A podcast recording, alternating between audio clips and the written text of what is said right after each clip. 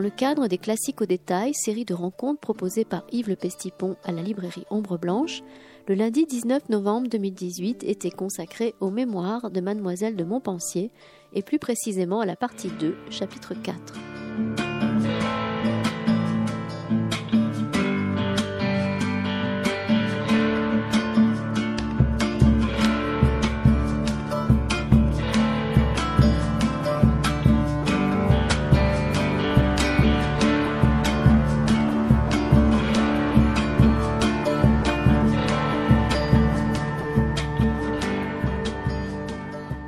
Bonsoir. Euh, on est assez nombreux pour la, duchesse de Montpensier. C'est un peu étonnant, hein, voilà. Euh, euh, j'avais prévu un certain nombre de feuilles et puis finalement la, photocopieuse en a mis légèrement, pas tout à fait assez, ce qui fait qu'il faut, faut faire de la, de la littérature partagée parce que tout le monde ne peut pas avoir exactement une feuille et, les deux feuilles, mais à peu près, ça doit à peu près y arriver. Avant de commencer, deux trois petites informations dans le dans, l'annonce. Donc j'ai mis à la fin là-bas euh, euh, un, programme des de ce qui est annoncé par, l'Académie des sciences, lettres, inscriptions et médailles de Toulouse, dont je suis le président et dont je salue l'ex-président.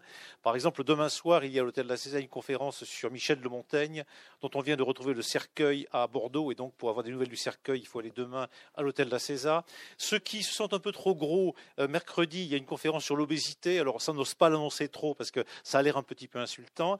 Et lundi prochain, pour ceux qui ont envie d'entendre parler de magie, d'un livre de prestigitation trouvé au 16e, enfin, qui date du 16e siècle et le premier livre de prestidigitation mondiale. Venez à l'hôtel de la César parce qu'un historien avec des magiciens expliqueront ce que c'est que ce livre de magie du XVIe siècle trouvé à Toulouse. Et euh, il y aura donc des tours de magie et il y aura de la littérature. Et puis ceux qui ont envie de voyager, euh, pour terminer, euh, et qui veulent vraiment entendre parler de Montaigne, allez à Coustouge. Je crois c'est samedi après-midi prochain à 16h30. Coustouge, c'est au milieu des Corbières, dans des zones régulièrement inondées mais qui n'ont pas été inondées la dernière fois, où on parlera effectivement de Montaigne et un lieu où bientôt le fils de Landertal risque de sévir au printemps. Donc le, programme est très chargé. Alors, euh, pour la princesse de, pour euh, Madame de Montpensier, euh, tout de suite, Madame de Montpensier, celle dont on va parler, n'est pas la princesse de Montpensier, de Madame de Lafayette, ni celle de Bertrand, du film de Tavernier. On va expliquer un peu de qui il s'agit, un peu précisément le texte qu'on va voir aujourd'hui n'est pas tout à fait un texte célèbre de la littérature française, bien qu'à toutes sortes d'égards, il devrait l'être, puisqu'il est au croisement de trois, lignes d'histoire très différentes et qui en fait un texte extraordinaire. La, première ligne d'histoire qui, qui est dans ce texte, c'est le tremblement de terre du 21 juin 1660 qui se produit à Bagnères, Bagnères de Bigorre, qui est probablement le plus gros tremblement de terre qui ait eu lieu en France dont on a souvenir humain, puisqu'il est de force 6.1, 6.2, quelque chose comme ça. C'est un tremblement de terre qui aurait pu être extrêmement destructeur. Il y a un tremblement de terre au XVe siècle qui est assez important, mais sans doute un peu plus faible. Et puis il y a un tremblement de terre aussi assez important au XVIIIe siècle. Mais voilà, ce tremblement de terre du 21 juin 1660 a lieu entre 4 et 5 heures du matin, bon, il y a quelques hésitations, peut-être même un petit peu plus tard, il est tellement important qu'il est ressenti, évidemment à Toulouse, bien entendu, il est ressenti à Bordeaux, par exemple, Guy Patin, le médecin, euh, décrit les cloches sonnent dans, Bordeaux, en particulier la grosse cloche que certains connaissent peut-être en face du lycée Montaigne. Il est ressenti à Saint-Mexan-l'École, où les moines décrivent, donc Saint-Mexan-l'École, c'est dans les Deux-Sèvres, où les moines décrivent que les bonnes sœurs du deuxième étage de leur couvent, leurs lits sont renversés. Il est ressenti à Millau, à Saint-Afrique, un peu partout. Il est évidemment ressenti à Bagnères de Bigorre, où il fait des désastres assez considérables. Euh, il y a des morts, bien entendu, des dizaines de morts, mais pas des milliers et des milliers de morts, comme euh, un siècle plus tard à peu près, le tremblement de terre de Lisbonne. Et euh, Rousseau aurait vu là une preuve, effectivement, du fait que le tremblement de terre n'est pas une catastrophe naturelle, mais une catastrophe culturelle. Parce qu'effectivement, dit-il, si le tremblement de terre a fait des milliers de morts à Lisbonne, c'est parce qu'on avait construit au mauvais endroit. En 1660, du côté de Bagnères de Bigorre, en gros, il n'y a que les paysans, des maisons légères, et donc il y a quelques types qui sont tués, quelques éléments qui sont renversés, un monastère qui est cassé en morceaux. Mais bon, le nombre de morts doit se situer à quelques dizaines, on ne sait pas très exactement, même si apparemment c'est très spectaculaire. Ceux qui veulent voir les traces de ce tremblement de terre, rendez-vous dans le sud, dans le, sud de la Haute-Garonne, à l'église d'Ourjou. L'église d'Ourjou, une église romane, une petite église romane, qui a été fendue, et la fente est toujours là visible au milieu des fresques romanes. On voit la grande fissure euh, qui est la trace du tremblement de terre de 1660. Alors ce tremblement de terre, il est passionnant pour les historiens et euh, les géologues. Alors pour les géologues, je laisse un petit peu de côté parce que c'est évidemment la plaque espagnole qui pousse régulièrement sur les Pyrénées qui fait qu'il y a eu et qu'il y aura d'autres tremblements de terre dans les Pyrénées et à Toulouse également. Enfin, quelles sont les, conséquences? L'épicentre ne sera pas à Toulouse, mais quelque part dans les Pyrénées. Mais euh, il est beaucoup plus intéressant encore pour les historiens parce que ce tremblement de terre est très documenté. Il y a des tas de gens qui écrivent sur ce tremblement de terre. Non pas des grands écrivains en général, c'est pas du tout le même phénomène que le tremblement de terre de Lisbonne un siècle plus tard, où Voltaire écrit des pages très célèbres sur ce tremblement de terre, mais des tas de gens, des curés de village, des, élus, des, édiles, euh, des, prêtres, des, moines, euh, des particuliers, etc., écrivent sur ce tremblement de terre et sur les effets qu'il a, les peurs qu'ils ont, etc., etc. Donc on va parler de ce tremblement de terre et on va le rencontrer. Mais ce tremblement de terre euh, croise un autre événement très important du XVIIe siècle, qui n'est pas un tremblement qui n'est pas un événement géologique, on est sur l'histoire géologique, qui est, qui est une sorte de tremblement de terre européen, peut-on dire, qui est la visite du roi Louis XIV dans la région, parce que effectivement, au début du mois de juin 1660, le roi Louis XIV épouse à Saint-Jean-de-Luz la fille de Philippe IV, roi d'Espagne, Marie-Thérèse, et donc inaugure véritablement sa vie maritale, donc évidemment le grand nombre de ses maîtresses qui vont suivre. Avant, il avait des petites amies, mais là, maintenant, il aura des maîtresses. Et donc, bien sûr, c'est un début absolument fondamental du règne. Alors, ce début du règne, est, marqué, ça fait déjà un moment que Louis XIV règne, puisqu'il est en fait le fils de Louis XIII, que Louis XIII est mort en laissant Louis XIV très jeune, mais pendant quelque temps, la maman de Louis XIV fait, euh, disons, l'office de, régente, si on peut dire, appuyé par le cardinal Mazarin. Le cardinal Mazarin, 560, est encore vivant, mais bon, ouf, enfin, il va mourir bientôt, et Louis XIV pourra enfin être véritablement le roi, le roi de plein exercice, et prononcer en son conseil la fameuse formule, dit-on qu'il aurait prononcé, l'État c'est moi, et surtout se débarrasser de Nicolas Fouquet.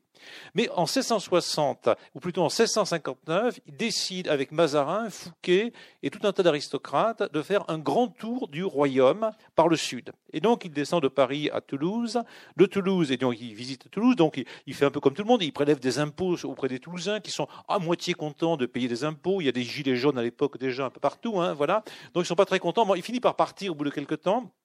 Après avoir un peu ruminé les finances locales, il passe par Carcassonne, il va se promener du côté de, Montpellier, Marseille, il revient, il repasse par Toulouse, et là, il fonce en longeant les Pyrénées jusqu'à Saint-Jean-de-Luz, où il arrive donc au début du mois de juin. Là, il épouse dans l'île des Faisans la fameuse infante, et euh, donc Marie-Thérèse.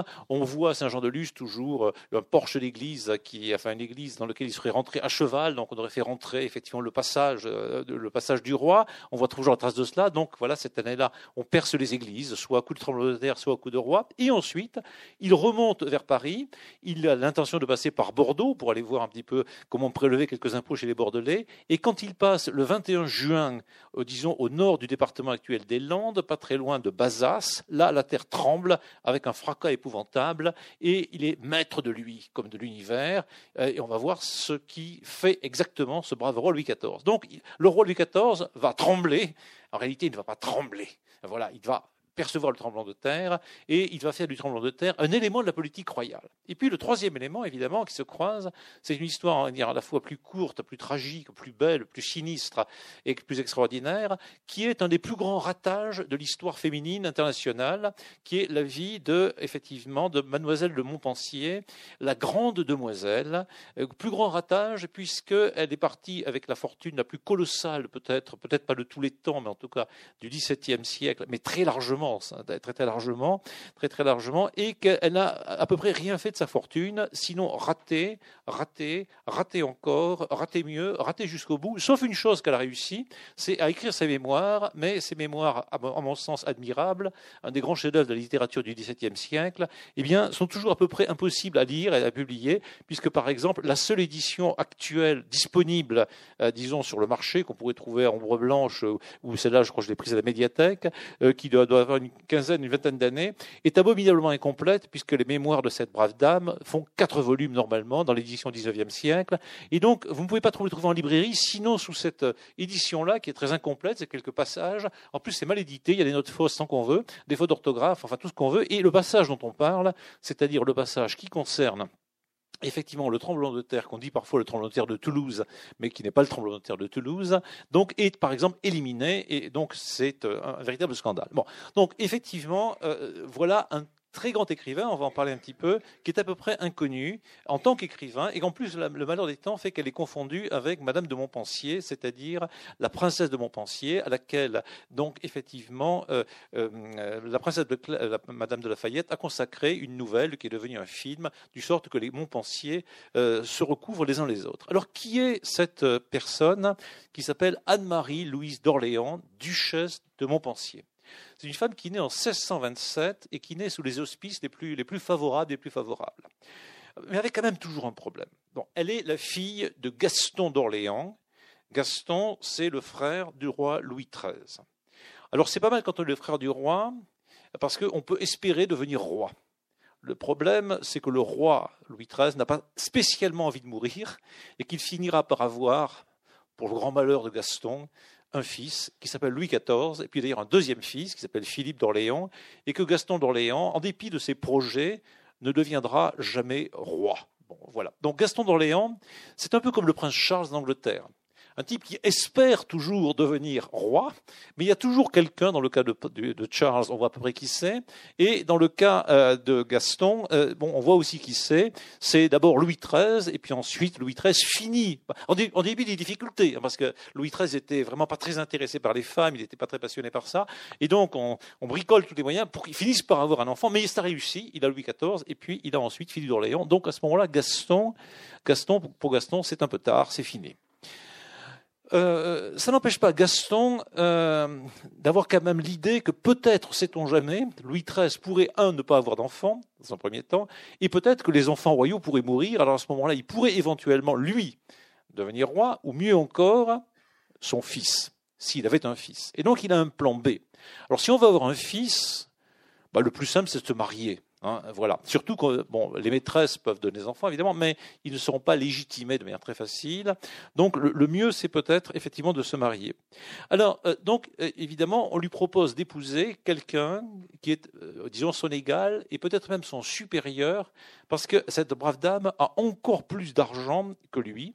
Il s'agit donc de, Marie de Dombes, qui est euh, effectivement duchesse de Montpensier. Alors les ducs de Montpensier, Montpensier, c'est quelque chose qui est dans le Puy-de-Dôme actuel. Bon, c'est un petit endroit maintenant, mais c'est une immense famille, c'est une euh, famille la famille de Bourbon, extraordinairement riche, reliée à Henri IV par toutes sortes de liens, etc., à l'ensemble des princes de sang. Et donc, c'est la plus grosse fortune de l'époque du XVIIe siècle. Et donc, Gaston épouse Marie. Et donc, de ce mariage, pour des raisons d'argent, auquel le pousse Richelieu, qui est là bien entendu très, très présent, bien sûr, et aussi Louis XIII, va naître effectivement Anne-Marie Louise d'Orléans, la princesse, la future duchesse de Montpensier. Mais heureusement, pour Gaston, il y a quand même parfois de la chance dans sa vie. Il n'aimait pas du tout sa femme, évidemment, mais euh, bon, ça c'est assez fréquent. Euh, mais euh, elle était heureusement très riche, et donc elle meurt instantanément. Elle meurt à peu près en couche, donc c'est pas mal. Mais il lui reste la fille. Et la fille est là, alors il se dit, ce brave Gaston, bah, je vais faire deux choses. Bon, D'une part, je vais me remarier, trouver une femme que je vais aimer, auquel je pourrais faire enfin des garçons.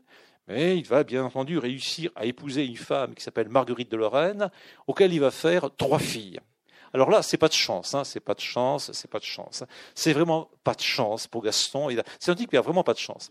Et puis, il commence à ne pas aimer beaucoup sa fille aînée parce que En plus, elle est au fond du fond plus riche que lui, parce que l'argent vient de, sa maman à elle. Lui est immensément riche, mais elle, elle est super immensément riche. Donc il l'aime pas tellement, il préfère ses autres filles qui viennent de Marguerite de Lorraine, combien même ce ne sont pas des garçons. Et puis Gaston s'ennuie terriblement. Il a vraiment envie d'être roi à la place du roi. Vous comprenez Bon, vous êtes euh, le frère du roi. Euh, Louis XIII n'a pas une santé extraordinaire. Il est plus ou moins homosexuel. Il est dominé par Richelieu, etc. Gaston d'Orléans se sent intelligent. Euh, voilà, il est cultivé. Il est entouré d'un tas d'Italiens, etc. Donc, il a un plan. C'est conspirer, conspirer, conspirer, conspirer, conspirer contre ce salopard de Richelieu et, si possible, contre son frère. Alors, il passe son temps à conspirer. Il passe son temps à conspirer. Et donc, c'est ainsi que le duc de Montmorency, en 1632, se trouve décapité dans ce qui maintenant est la cour du Capitole, parce que euh, Gaston d'Orléans conspire évidemment contre Louis XIII, il conspire constamment, il conspire et donc euh, il réussit à trouver un appui dans le grand gouverneur de la région, disons du Languedoc, qui s'appelle le duc de Montmorency. Ce type lui fournit des soldats, lui-même les rejoint, etc. Bon, deux armées royales viennent du nord et euh, Montmorency et Gaston d'Orléans sont battus à plat de couture en 1632 dans une bataille à Castelnaudary au milieu du Cassoulet. Et là, il, est battu, hein, il est battu de chez battu. Et donc, on ne peut quand même pas décapiter le frère du roi, parce qu'il n'est pas impossible que le frère du roi soit un jour ou l'autre roi. Jamais, si Louis XIII meurt, hein, voilà. Donc, euh, du coup, on décapite Montmorency avec euh, une, épée, enfin, qui se trouve en principe au musée Paul Dupuis. Certains disent qu'on a fait les premières expériences d'une sorte de guillotine dans cette affaire. Enfin bon, Montmorency meurt et sa famille écrit ses mémoires. Il est mort très courageusement, c'est magnifique. Il y a la plaque sous les fenêtres de Moudin, vous pouvez l'admirer. Euh, évidemment, Gaston d'Orléans est enfermé un petit peu à Lectourne, puis il ressort, c'est le frère du roi, c'est pas trop grave. Et donc il a raté son coup. Hein. il n'a pas réussi à déquiller lui, son frère. Alors évidemment, il retente. Euh, quelques années plus tard, dans les années 1640, euh, Richelieu est mort. Euh, à la place vient Mazarin. Mazarin est un type très malin, un Italien, un type assez pervers, coquin, etc. On sait très bien que François Mitterrand, par hommage effectivement au grand cardinal Mazarin, à lui que Mazarine a donné à son fils effectivement le nom de Mazarine. Il savait pourquoi, comment, etc. Très bien. Et donc Mazarin est là, et donc la noblesse noblesse et la fronde et la noblesse et les parlementaires, c'est extrêmement compliqué, se disent on pourrait bien se révolter parce que Mazarin n'est pas très fort, parce que effectivement Louis XIV est très jeune, parce qu'Anne d'Autriche, la, reine mère d'une femme, elle est un peu faible, etc. Et donc se succède une série de frondes, c'est-à-dire de révoltes, des parlementaires et des aristocrates, des nobles, pour essayer de, de prendre le pouvoir et d'établir, si on peut dire, un autre régime que la monarchie absolue, que Richelieu, Louis XIII, mais auparavant Henri IV avait essayé d'établir. Et donc, ils, vont tout tenter. Et euh, évidemment, Gaston d'Orléans est derrière constamment. Et il va essayer d'envoyer sa fille, on va voir comment, pour essayer de, de faire que ça marche. Et puis, ça va rater ça va rater. Et Gaston d'Orléans va finir par mourir en 1660, euh, un peu ridicule, hein, dans son château, euh, voilà, à Saint-Fargeau, et sans avoir réussi politiquement quoi que ce soit. Bon, évidemment, il a été entouré de poètes, il a très bien vécu, il a participé à un tas de trucs et de machins, enfin voilà. Mais euh, il, a, il, a, raté son affaire, il est un peu ridicule, n'est-ce pas un très grand nom dans l'histoire de France, faut-il dire. Alors, donc, il a une fille, cependant, il a une fille qui est donc effectivement Anne-Marie Louise d'Orléans. Alors cette fille commence mal sa vie, évidemment. Euh, elle commence très bien parce qu'elle est immensément riche, mais sa maman meurt à sa naissance, donc c'est un peu embêtant. Voilà, elle a heureusement une grand-mère qui est effectivement euh, la, femme de, enfin la, mère de, Louis XIII, hein, bien sûr, puisque donc, euh, bien sûr, elle est là pour comment dire, le roi et le frère de son père, bien entendu, et donc ils ont la même grand-mère, mais celle-ci meurt aussi, donc elle va être élevée par des gouvernantes, on est château d'hiver, immensément riche, et puis avec un regard un peu torve de son père, qui euh, l'aime assez moyennement, puisqu'elle est plus riche que lui, et qu'il a par ailleurs trois filles, enfin deux, une, deux, puis trois filles, et il rage de plus en plus, et qu'à celle-là, euh, auquel il ne peut pas piquer l'argent, tout simplement parce que euh, l'argent appartient à la mère, hein, véritablement. Et donc, elle aura une, une, jeunesse un petit peu désagréable de ce point de vue-là, mais très très vite, elle se dit qu'il y a un jeune homme très jeune qui a le même âge qu'elle, qui est le fils du roi Louis XIII, qui est super sympa, etc., qui s'appelle Louis, qui est très mignon, qui manifestement s'intéresse aux filles et qui s'appelle Louis XIV. Et donc, évidemment, elle a une idée, tomber amoureuse du roi Louis XIV. Donc, ça commence bien. À ce moment-là, Richelieu fait les gros yeux parce qu'elle a comme projet, ben, c'est très simple. Bon, a 9-10 ans. J'épouse mon cousin, bien entendu. J'ai le fric, lui, il a le pouvoir et tout ira très bien.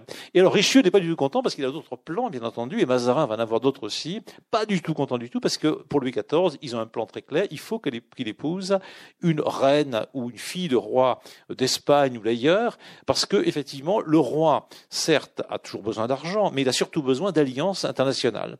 Donc, euh, son premier plan dans sa tête, quand elle est gamine, c'est effectivement quelque chose qui va échouer. Parce que ça sera un très grand malheur dans sa vie, elle ne pourra pas tomber amoureuse du roi. Alors donc, bien entendu, quand on ne peut pas tomber amoureuse du roi, effectivement, on va tomber amoureuse du favori du roi, et là, ça va rater aussi. Enfin, tout rate toujours dans cette pauvre dame. Alors, euh, elle est donc la fille de son père Gaston. Gaston euh, intrigue évidemment pendant la fronde, mais euh, bon, il aime bien avoir des appuis secondaires. Donc, on a vu avec Montmorency, Montmorency est mort décapité place du Capitole.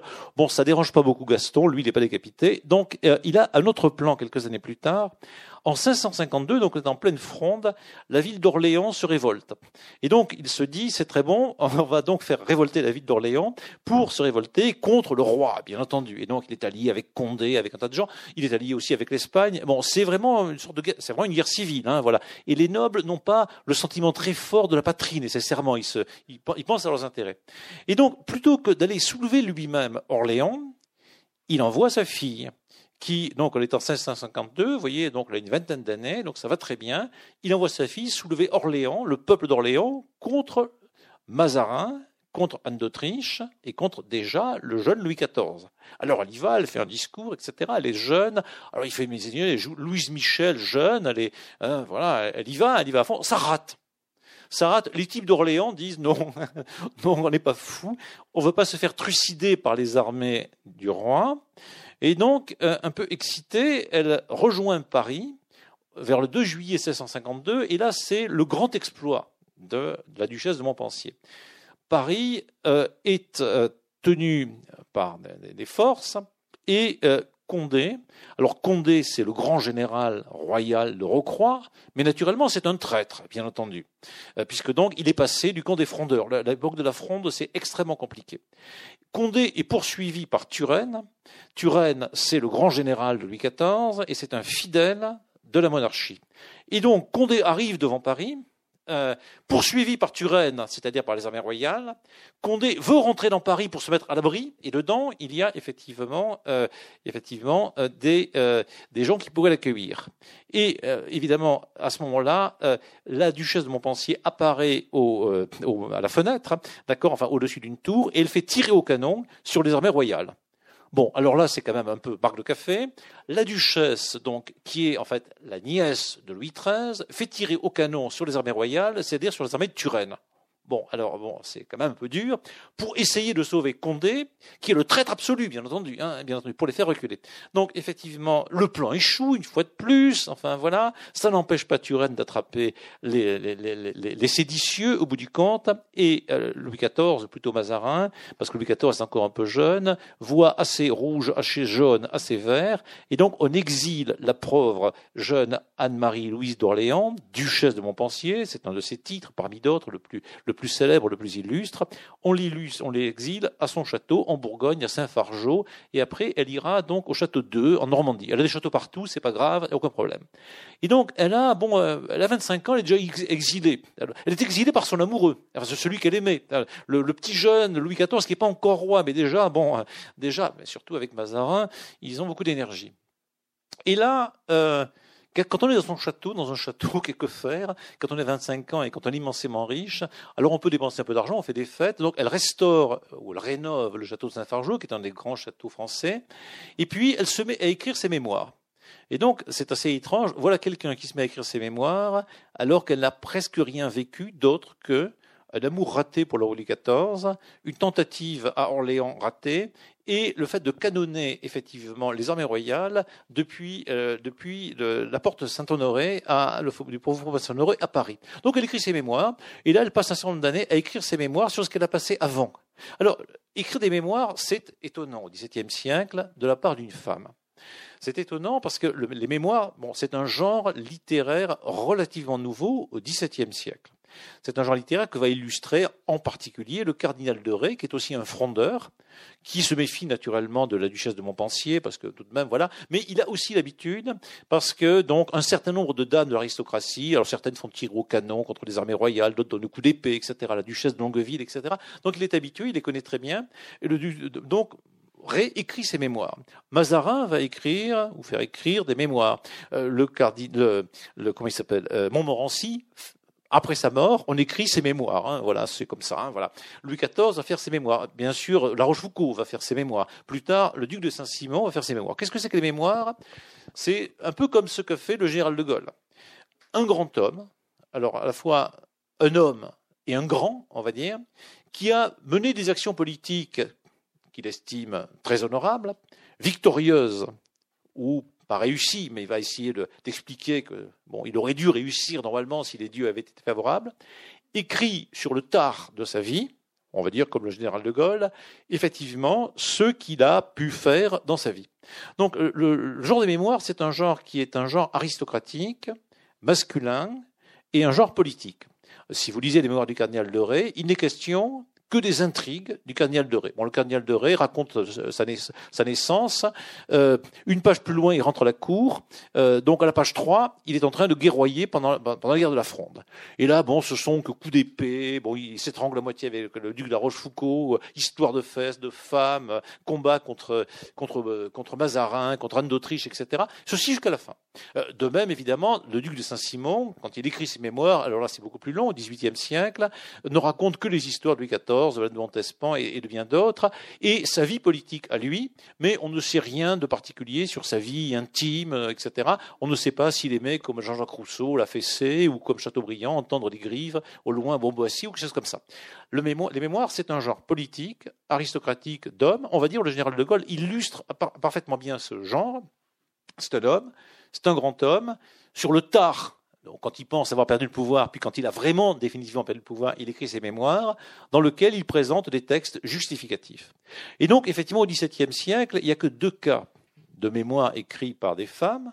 Il y en a une qui s'appelle Madame de la euh, Madame de la Motte, qui est une dame, qui est une espèce de cavalière peu extraordinaire, qui, qui, qui, aimait son mari. Tiens, ça, ça arrive parfois de temps en temps, et qui suit son mari à la guerre. Hein, voilà. Et donc elle écrit ses mémoires là-dessus. Et puis il y a effectivement euh, la duchesse de la duchesse de Montpensier, qui écrit des mémoires très considérables, mais avec ceci de particulier. C'est un, en effet, c'est une femme, et deux, comme Chateaubriand plus tard, elle commence à écrire ses mémoires jeune. Parce qu'en effet, Chateaubriand, donc, bon, c'est un type qui a toujours cru qu'il était vieux. Hein. Dès qu'il a 17 ans, 18 ans, il pense qu'il est vieux. Et donc, à 25 ans, 26 ans, 27 ans, il commence à écrire ses mémoires, puis après, il écrit ses mémoires tout le temps jusqu'à la fin de sa vie, en annonçant qu'il va mourir bientôt, et puis il meurt jamais. Voilà, bon, même quand il a, posé la, plume sur ses mémoires en disant c'est fini, je descends dans, dans, le monde des morts, mais il meurt pas, il écrit encore un livre. Hein. voilà, donc, Chateaubriand n'arrive jamais à mourir, il est toujours comme ça. Voilà. Il écrit encore La vie de Rancé, après, après être mort, hein, à la fin des mémoires d'outre-tombe, il dit Je descends le crucifix en dans l'éternité on se dit c'est fini, il est mort, mais non, non, non, il, continue encore. Bon, mais euh, Chateaubriand écrit ses mémoires pendant des années et des années, il les corrige, etc. Et la duchesse de Montpensier va faire pareil.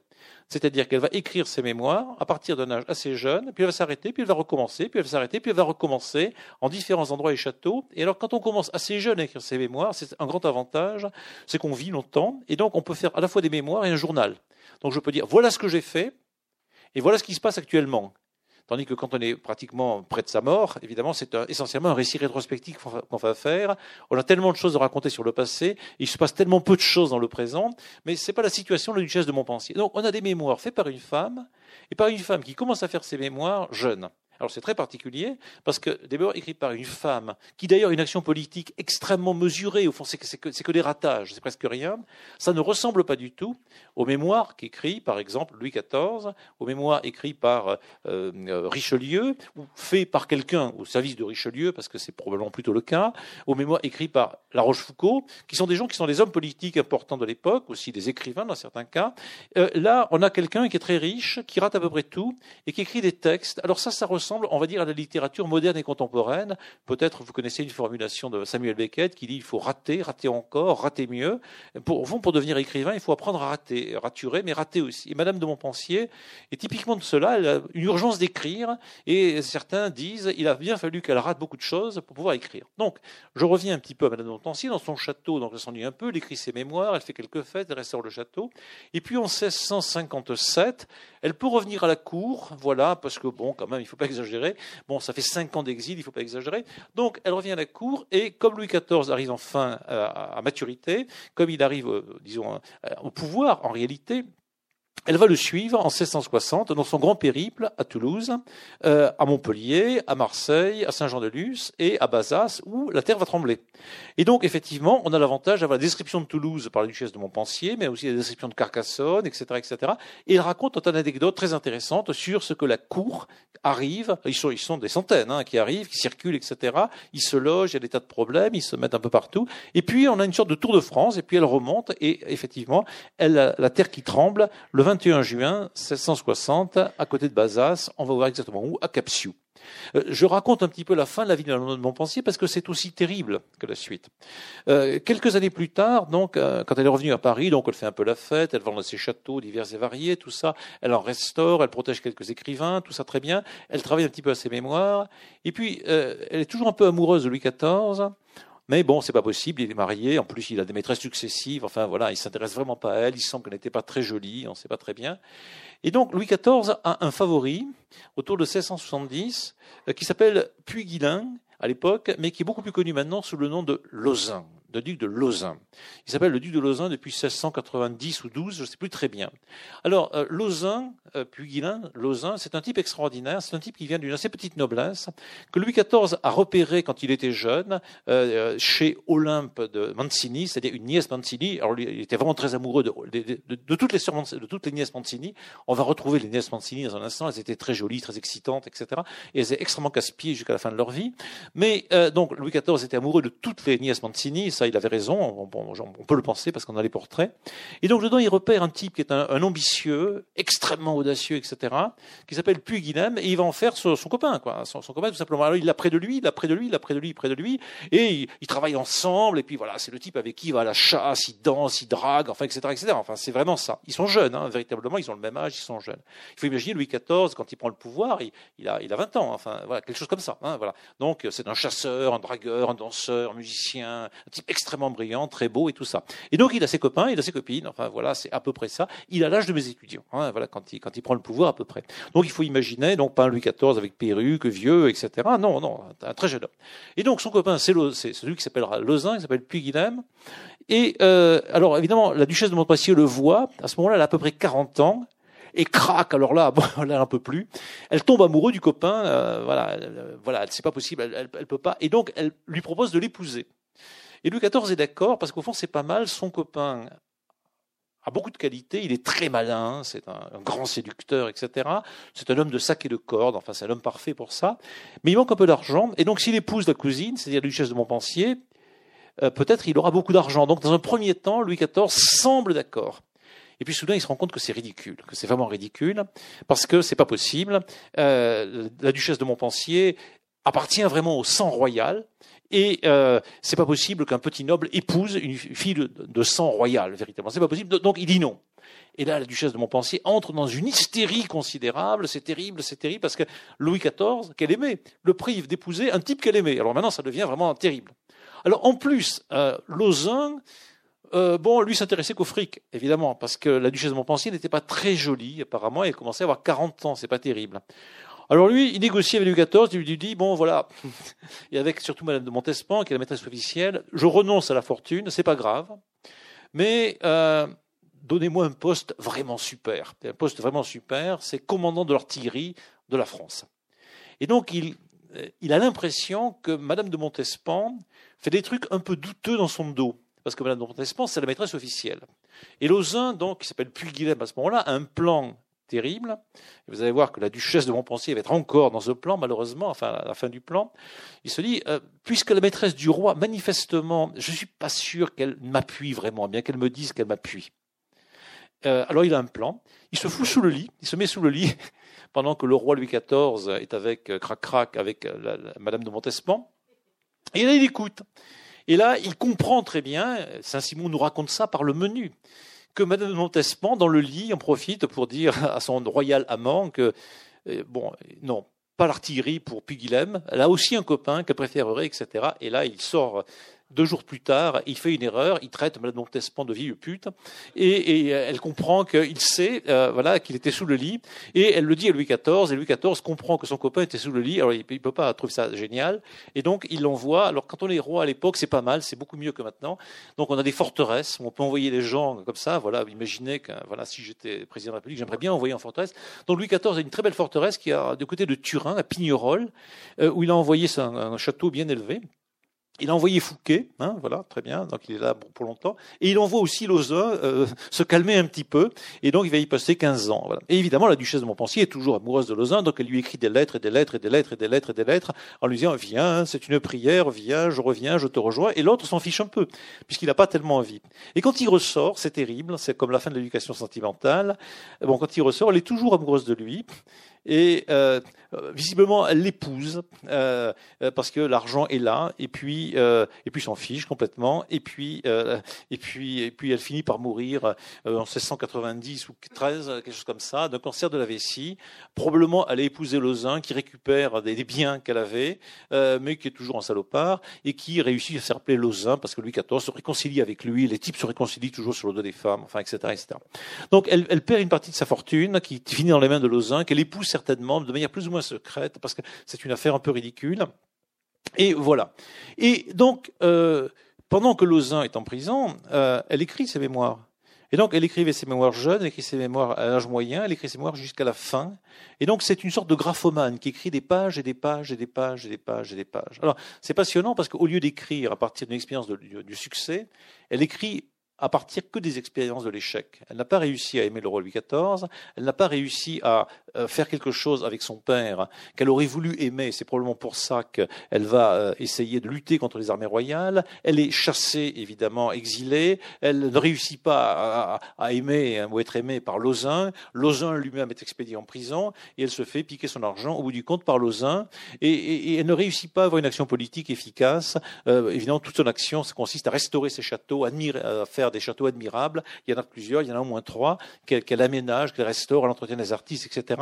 De tout cela, pour une partie, il reste rien, pour une partie, il reste des choses. On peut aller visiter une partie des choses. Et puis, elle écrit des textes considérables. Alors, dans ces textes, donc, j'ai pris ce passage qui concerne ce fameux tremblement de terre. Donc, on est dans la partie 2 des mémoires de la duchesse de Montpensier. On est euh, dans le chapitre 4 et les, passages se succèdent dans un ordre chronologique, tout simplement. Et là, on est en juin 1660, enfin, au début du mois de juillet 1660, et, 1660, euh, et pas 16, enfin 1661, c'est la fin du chapitre, donc ça, ça, suit l'ordre. Et vous allez voir une écriture qui n'est pas l'écriture euh, tout à fait typique du XVIIe siècle, un peu, un peu engoncé, etc. C'est pas du tout l'écriture de, de, Bossuet. C'est euh, vraiment une écriture très particulière, euh, une écriture presque de non-écrivain, mais justement avec son charme parce que c'est pas tout à fait un écrivain, ou c'est peut-être un écrivain parce que c'est pas un écrivain. On partit de Saint-Jean-de-Luz avec bien de plaisir de songer que l'on retournait à Paris je fus à la portière avec madame la princesse Palatine quelques journées. Comme elle était délicate, elle allait quelquefois dans son carrosse. Elle était surintendante de la maison de la reine. Elle s'était fait donner cette charge dans le temps que monsieur le cardinal avait besoin d'elle et qu'elle se donnait le grand mouvement à la cour. Comme elle était connue du roi par ces endroits-là, je ne sais s'il lui était avantageux, et il a paru que non, car la reine nous a dit depuis qu'une des premières choses qu'il lui avait dites, c'était toutes celles qui étaient arrivées à madame la princesse palatine, à qui il fallait faire bonne mine pour plaire à la reine mère, mais que ce n'était pas son intention qu'elle eût pour longtemps cette charge, et qu'elle n'eut nulle confiance en elle. Aussi peu de temps après, monsieur le cardinal acheta la charge pour la donner à madame la comtesse de Soissons, sa nièce je vais vous expliquer un petit peu tout ça tout à l'heure, parce qu'il y a tellement de poison dedans, c'est tellement méchant et atroce que j'hésite à lire la suite. On revint par le chemin ordinaire. Comme les villes ou les bourgs ne sont pas toujours assez grands pour pouvoir contenir toute la cour qui était très grosse pour l'or, on longeait les visages voisins. Le jour que le roi coucha à Capsiou, dans les Landes de Bordeaux, j'allais loger à Saint-Justin-Lounègre, en Armagnac. On l'appelle ainsi. Je me trouvais dans une vieille maison qui tombait. Même le plancher de ma chambre avait un grand trou. Je fis mettre des planches pour ne pas le voir, et je me couchai aussi tranquillement et dormis de même que si c'était une belle et bonne maison. Mon lit était près de la porte, ma chambre étant petite, et celui de mes femmes était à l'autre bout. J'entendis un fort grand bruit et en même temps heurter à ma porte, comme si la maison eût tombé. Ce bouleversement et ce bruit tout ensemble m'éveilla. J'ouvris la porte et mon chirurgien qui était me cria Sauvez-vous La maison tombe Je sortis sans changer à l'état où j'étais, sautant les degrés et lui me menant à moitié endormi. Comme je fus dans la cour, je regardai. Je vis que rien ne tombait. Je demandai ce que c'était. On me répondit que la terre tremblait. Comme les tremblements de terre sont fort communs en ce pays-là, personne n'était étonné. Mais mon chirurgien, qui venait pour saigner une de mes femmes, sentant la maison trembler, m'éveilla sans songer aux tremblements de terre, et sans cela, je ne l'aurais peut-être pas entendu. Comme je sus donc comme je suis donc ce que c'était, je me trouvais toute nue en chemise. Imaginez. Il y avait un muletier, bien sûr, qui prenait les couvertures de ses mulets pour les recharger. J'en pris une que je mis sur moi. En attendant que l'on m'eût apporté mes hardes, je m'habillai, fus à la messe et continuai mon chemin sans la cour. Je fus depuis six heures du matin à neuf heures du soir, en chemin par un chaud et une poudre qui passe toute imagination. Le lendemain, car la cour arriva le même jour que moi au gîte d'Abazas, on ne parla d'autre chose que du tremblement de terre. Le roi dit que la sentinelle qui était devant ses fenêtres avait crié aux armes, qu'il avait été à la fenêtre, qu'ayant demandé ce que c'était, on lui avait dit qu'il s'était recouché. Un ou deux jours devant, ça c'est mieux que Macron quand même, hein. quelle maîtrise. Hein. Un ou deux jours devant une autre aventure extraordinaire. L'on dit au roi à Mont-de-Marsan, où il séjourna, que l'on avait trouvé au milieu des champs une femme en métier enterrée, percée de mille coups, le visage défiguré, avec une chemise de belle toile, des rubans qui la nouaient aux manchettes, de manière à faire croire que c'était une personne de condition, que les vers étaient déjà dans ses plaies, que pourtant elle n'était pas morte, que l'on avait apportée à l'hôpital, qu'après l'avoir pansée, nettoyée, lui avoir fait prendre du vin, elle avait commencé à dire quelques mots. Et la justice vint pour l'interroger. Comme elle voulait répondre, elle perdit la parole. il y avait trois jours qu'elle était dans cet état. Le roi ordonna qu'on fît faire de grandes perquisitions. Et je dis au roi, peut-être que Dieu permettra que, voyant votre majesté, la parole reviendra pour lui demander justice. Et c'est qu'il ne permettra pas qu'un si horrible crime demeure impuni. Le roi l'envoya quérir. On l'apporta à la porte de l'église, où le roi alla à la messe. Je n'ai jamais rien vu de si effroyable qu'était son visage, ses pieds et ses mains. Elle les joignait en regardant le roi, comme le priant. Mais elle ne sut parler. On n'en a rien ouï dire depuis. Alors il y a une pièce de Shakespeare qui s'appelle euh, Beaucoup de bruit pour rien. Là, il y a euh, rien plus rien à partir de quelque chose qui est rien, une femme percée de coups, misérable, trouvée, sortie de la terre, que le roi va rencontrer, et aucune parole ne va sortir, et au bout du compte, aucun bruit pour quelque chose qui est rien, mais que cet écrivain qui est la duchesse de Montpensier voit comme étant quelque chose. Cette femme la fascine. Et puis, par ailleurs, ce qui devrait faire énormément de bruit, finalement, le tremblement de terre, le roi regarde ça. Non, c'est pas grave. Voilà. Et elle-même, elle se retrouve ah, nue en chemise. C'est un petit peu excitant, mais finalement pas grand-chose. Et puis un muletier. Et puis, par ailleurs, quelque chose qui, pour nous, apparemment, n'est pas d'une grande importance, ça, c'est vraiment important. C'est ce qui arrive à la princesse palatine. Et donc, on a trois temps dans ce texte. La princesse palatine, intrigue de cour, effrayant. Un tremblement de terre gigantesque. Rien. Une femme qui apparaît, alors là on est chez Shakespeare, véritablement, quelque chose de monstrueux qui sort de la terre, et on voit le génie d'écrivain, hein, vraiment de Madame Tancier, parce que la terre tremble, et du sort, enfin de la terre même, sort une femme dont le corps est plus ou moins déchiqueté. Il y a du roman derrière, parce que comme a des fragments de vêtements qui semblent indiquer que peut-être elle appartient à l'aristocratie, qu'elle a été abandonnée, quelque chose comme ça. Cette femme qui sort de la terre, hein, vraiment, ça c'est très important, c'est fascinant, c'est troublant. Et il y a ce tête-à-tête entre le jeune roi, très beau, bien entendu, maître de lui comme de l'univers, et cette pauvre femme qui est là. Et puis le roi ne fait rien, il ne fait absolument rien. C'est ça la force du roi, il ne fait rien. Hein, il ne fait rien avec la femme, il ne fait rien avec le tremblement de terre, il passe, il passe. Ça, c'est très très fort. Hein, voilà. C'est ce que ne comprend pas parfois M. Macron, il faut le dire. Il fait des choses, il va au contact des gens. Le roi Louis XIV ne fait rien, il ne dit rien, il ne fait rien. Voilà. Tremblement de terre, rien, rien. Hein, voilà. Pas de communication, rien du tout. Ça, c'est la grande force royale, véritablement. Et alors, c'est de la très grande littérature parce que c'est euh, autour de cette question de. Il y a la cour, il y a la terre, il y a la femme morte, pas morte, enfin voilà. Il y a là où il n'y a pas beaucoup de bruit, il y a pourtant beaucoup de bruit, on va voir ce que c'est que cette histoire la princesse palatine. Il y a un énorme tremblement de terre, et puis du coup, au bout du compte, la cour passe, les chiens aboient, la terre tremble, la caravane du roi passe, et Madame de Montpensier passe, et presque rien sort de la terre. Là, c'est une scène fascinante, une des scènes les plus fascinantes, à mon avis, de la littérature du XVIIe siècle. le tête à -tête entre le roi et une femme déchiquetée qui sort de la terre, et on espère que le roi la fera parler, et elle ne parle pas. Hein, voilà. Et la littérature de Montpensier, c'est la rencontre extraordinaire entre ces trois thèmes une histoire de cour, la princesse palatine, une histoire euh, de tremblement de terre et de voyage, et puis une histoire effectivement de, euh, de femmes qui sort. Au fond, c'est des mémoires assez particuliers puisque ça se passe pas à la cour. Souvent, les mémoires se passent à la cour, dans les environs de la cour, les palais royaux, enfin, etc. Ça, c'est le cardinal de Ré ou autre. Ça se passe dans, les secteurs où sont le pouvoir. Là, on est dans une traversée, dans un voyage. On est dans quelque chose qui ressemble à du roman. Et un roman qui, par moments, est du roman comique, c'est une expression du XVIIe siècle, ou du Don Quichotte, hein, l'aventure, on rencontre, voilà, il y a des auberges, etc. Et puis, en même temps, brusquement, on voit comment on passe d'une scène qui pourrait être tragique, le tremblement de terre, mais qui se révèle une scène plus ou moins comique, avec cette euh, demoiselle nue en chemise, et puis à une scène qui colle juste après, avec une autre femme qui n'est pas elle, mais pour laquelle elle a comme une sympathie, hein, c'est ça qui est assez extraordinaire, et qui, elle, est véritablement nue en réalité, euh, mais déchiquetée complètement. Et donc on passe du, d'un ton à un autre, véritablement, à un régime extrêmement rapide. Et c'est pour ça que ça ne ressemble pas tout à fait à la littérature habituelle du XVIIe siècle. On va dire, la littérature du XVIIe siècle est souvent une littérature de transition. Là, c'est presque sans transition. Choc, choc, choc, choc.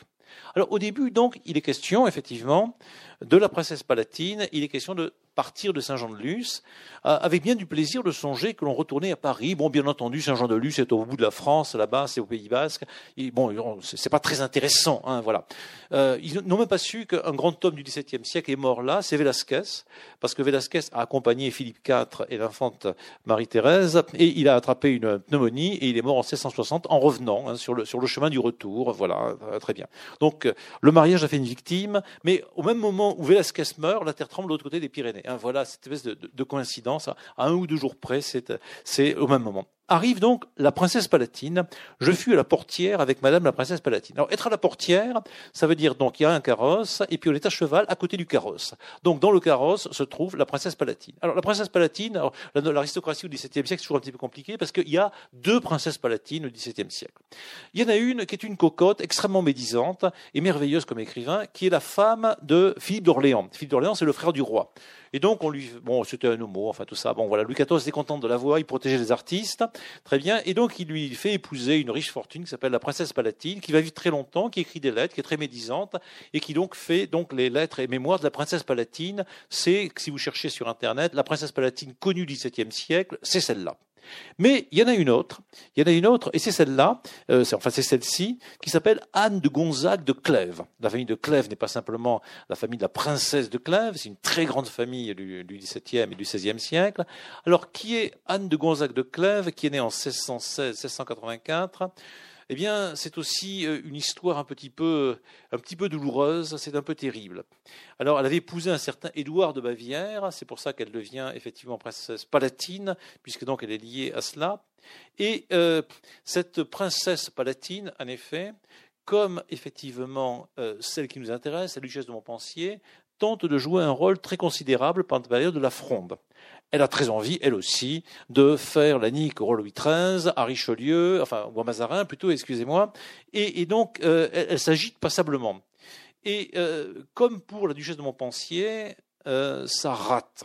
Ça rate de la même manière à peu près elle est repérée, elle a aussi énormément d'aventures galantes, elle a un tas d'amants, enfin voilà, elle est un peu excitée, etc. Et donc, elle va réussir à obtenir sur promesse qu'elle avait obtenue de Mazarin en 1652, euh, de devenir surintendante euh, de la maison de la reine. Alors surintendante de la maison de la reine, c'est pas mal, parce que ça veut dire qu'on règne sur euh, tout le personnel, bon, on va dire les, secrétaires, les femmes de ménage, etc., enfin tous les gens, les coiffeuses, les chirurgiens, tout ça, qui, qui sont au service de la reine. Donc c'est à la fois très lucratif, et puis on est tout près de la reine, et on est, on va dire, tout près du corps de la reine, véritablement. C'est tout à fait important. Et donc, au début de 1660, après quelques années d'hésitation, elle obtient ce poste de surintendante de la maison de la reine. Mais Louis XIV n'aime pas beaucoup cette princesse palatine, parce qu'effectivement, elle a été frondeuse dans sa jeunesse. Et donc, il va effectivement la faire déquiller très rapidement. Et la première chose qu'il dit à sa femme, c'est-à-dire Marie-Thérèse, quand il, l'épouse euh, à la Bidassoa, il lui dit, ma petite cocotte, méfie-toi de la surintendante de la maison de la reine, parce que je vais la déquiller très vite. Et il la déquille très très vite pour mettre à sa place Olympe Mancini, c'est-à-dire effectivement une des nièces du cardinal, qu'il a fait nommer par ailleurs comtesse de Soissons. Donc évidemment, il est très malin, puisque donc, il préfère avoir la nièce Mancini, qui était, disons, une des filles qu'il aimait beaucoup quand il était jeune, avant la Vallière et avant d'autres, bien sûr. Donc ses, grandes copines, qui vont l'embêter ensuite, parce qu'ensuite, elles seront les, duchesses de Bourg, euh, de, comment dire, de, de bouillon et elles vont être très embêtantes, les Nies Mancini, sur, le tard, parce qu'elles se croient un peu. Enfin, bon, c'est le problème. Mais bon, très bien. À ce moment-là, il l'a fait nommer. Et donc, voilà le fond de l'histoire qui est là.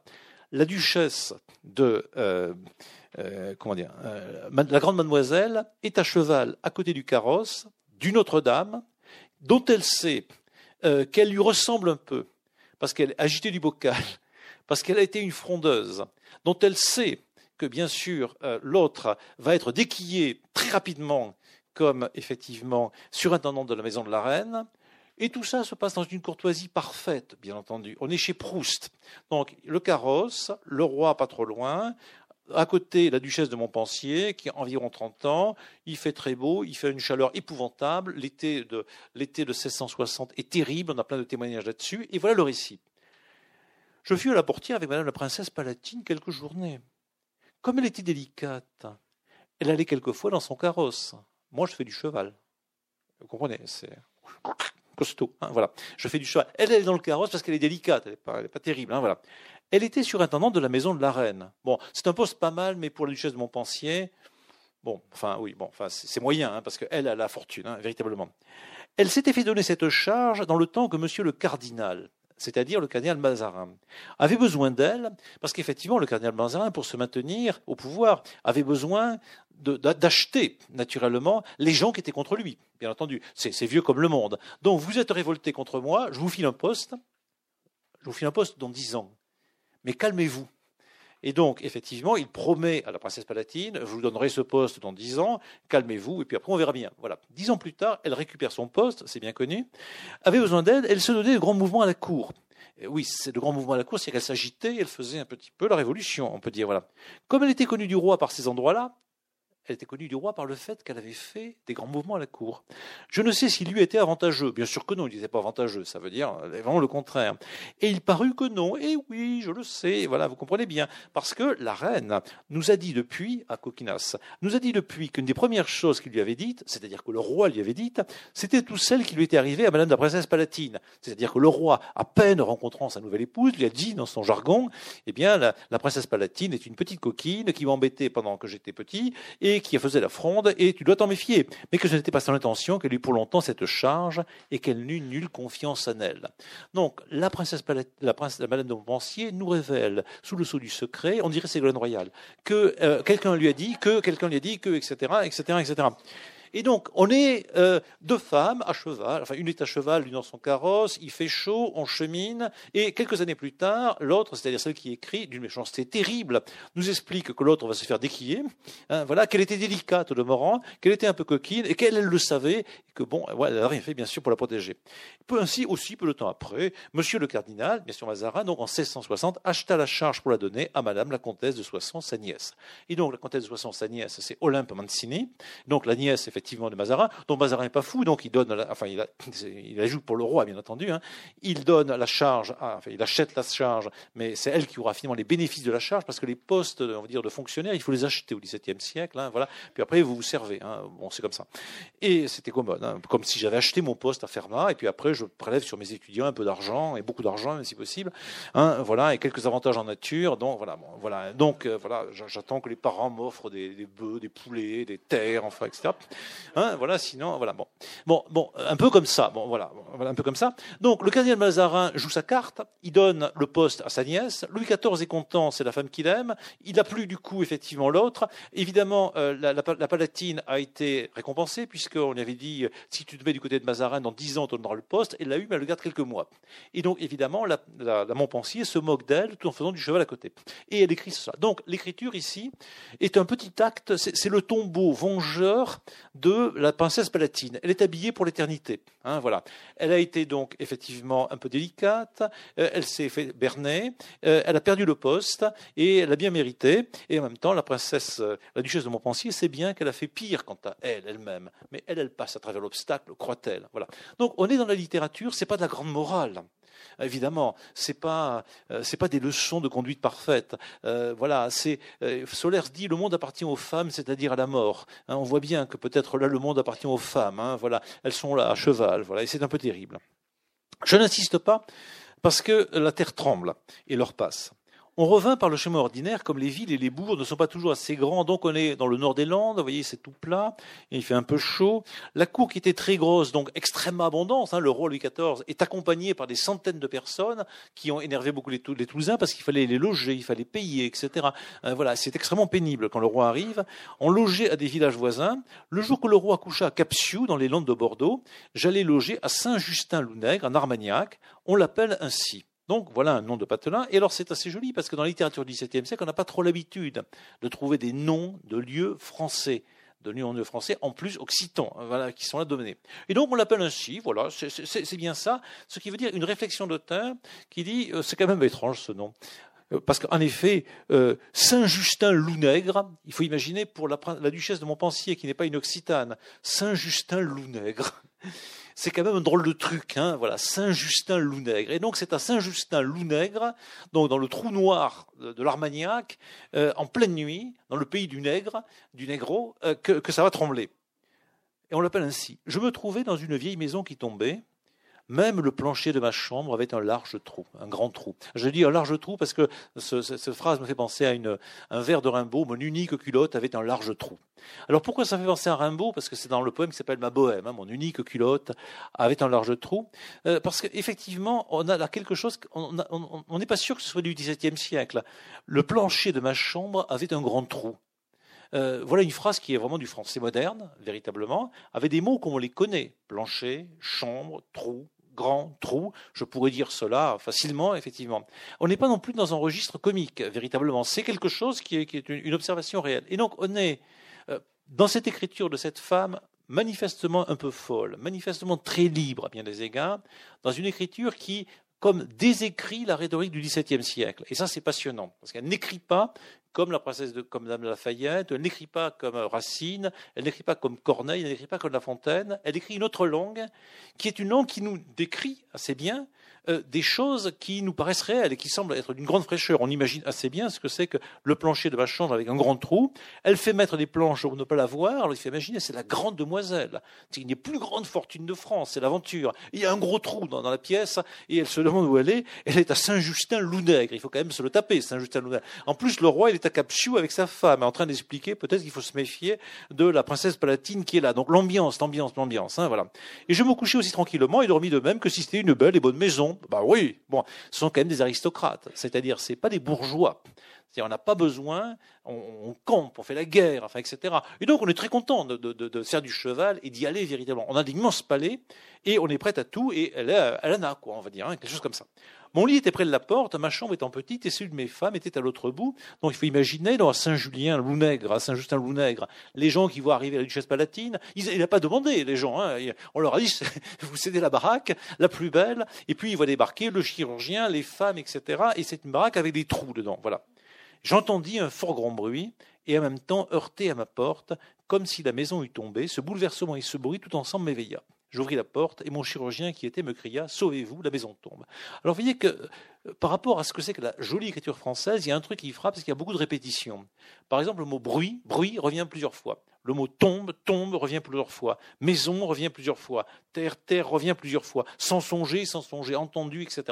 les, mots reviennent. Euh, la, la duchesse de Montpensier se fiche de l'élégance, en réalité, de l'élégance dans l'écriture telle qu'elle est codifiée au XVIIe siècle et plus encore au XVIIIe siècle. Tous les instituteurs nous ont expliqué, je continue à expliquer à mes élèves, à mes étudiants, ne faites pas de répétitions parce que c'est lourd, etc. etc. Euh, Victor Hugo fait des répétitions, il n'a pas peur de faire des répétitions. Le duc de Saint-Simon n'a pas, peur de faire des répétitions. On peut trouver que le fait de faire des répétitions, au contraire, est une force dans l'écriture, euh, même anaphorique. Et parce qu'effectivement, il y a un piétinement, il y a un retour sur soi de la langue sans arrêt. Et la princesse, la princesse, la duchesse de Montpensier écrit en répétant, en revenant sur elle-même, en avançant mal et en remettant, les mots les uns sur les autres. Par exemple, bruit, bruit, bruit revient, et puis avec des effets de cliquetis, ce bruit, tout ouvrit, etc.